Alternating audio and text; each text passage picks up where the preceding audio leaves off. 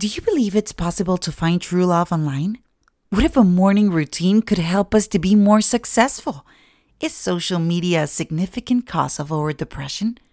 What if money really could buy us happiness?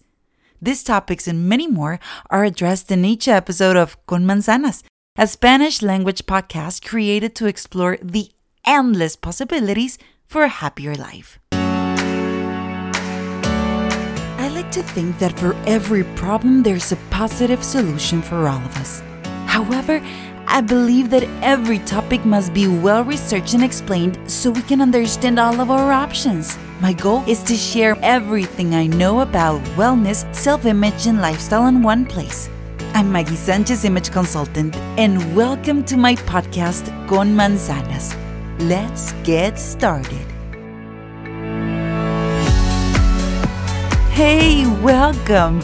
I want you to imagine that each step you take throughout the day is a teeny tiny decision that could improve your life. So, in theory, you have a thousand opportunities to be happier, right? So, why don't we seize these opportunities? What is stopping us? Why do we live our life on autopilot?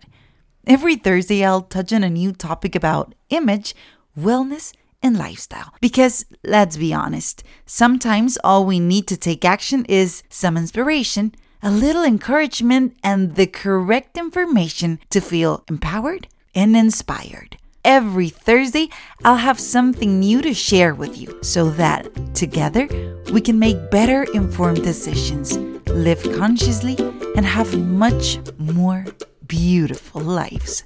Until next time, muchos besos. Ciao.